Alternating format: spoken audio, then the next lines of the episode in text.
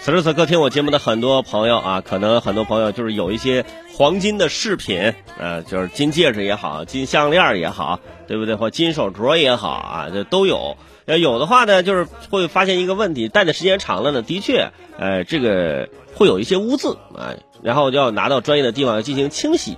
这清洗黄金首饰呢，本来是一件挺普通的事儿，不过最近，呃，在泰州兴化市这个钓鱼镇的王奶奶，却在清洗完之后，哎呦，后悔了。原来这王奶奶遇到专门以清洗黄金首饰为名的盗窃贼，她四十二克的金手镯清洗完之后，瘦了一半，只剩下二十克。哎，就是薅的太狠了，这嫌疑人薅的太狠了。王奶奶的子女发现，哎呦，这手镯怎么变得那么轻了呀？得知刚未清洗过，于是选择报警，警方将嫌疑人抓获。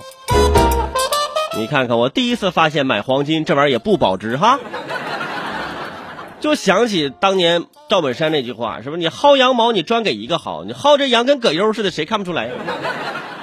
一个四十二克的黄金手镯，你洗完了只剩二十克，那二十二克直接洗到你兜里去了。你不知道，还以为老奶奶拿手镯炒股去了呢。你，嫌疑人自己可能还感动呢。你说我不知我这不这不我这不还给你剩了二十克吗？对不对？你看不不还还还能看出是个镯子，对不对？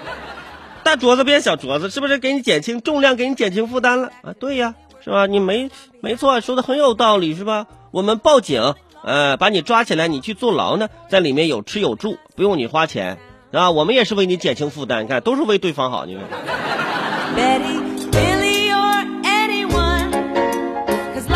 目前的黄金价格的确很高啊，所以之前这个投了黄金的朋友啊，现在就可能会赚赚些钱。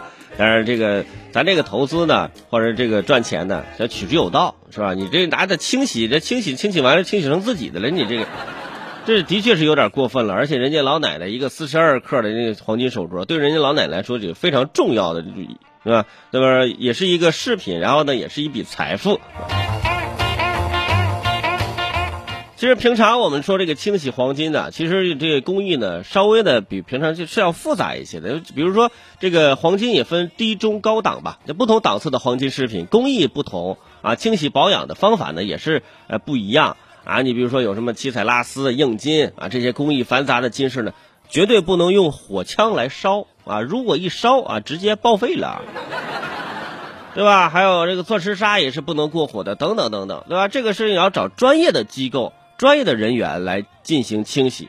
如果您认为说清洗黄金会使您这个黄金饰品克数减少，你如果这么想，那就大错特错了。专业的这个清洗，并不会对您的这个黄金饰品克数有任何的改变。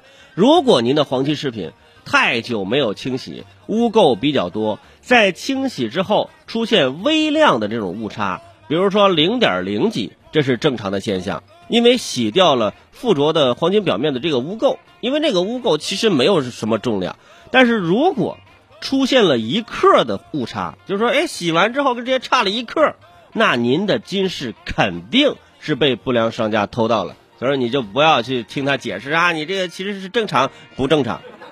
你肯定是被他偷到了，所以说他家他偷你一克，别人他再再偷别人一克，再偷偷他一克，到最后那一天多洗几个，赚出一根金条来，这有可能是不是？有人就说了，你看韦大爷，我一般都自己清洗，我一般都是自己去洗澡的时候，就大众浴池泡澡的时候自己泡的，带着清洗，然后我一进去这呃金链飘起来之后，我就自己洗一洗。别洗一洗了，你那应该会掉色。你。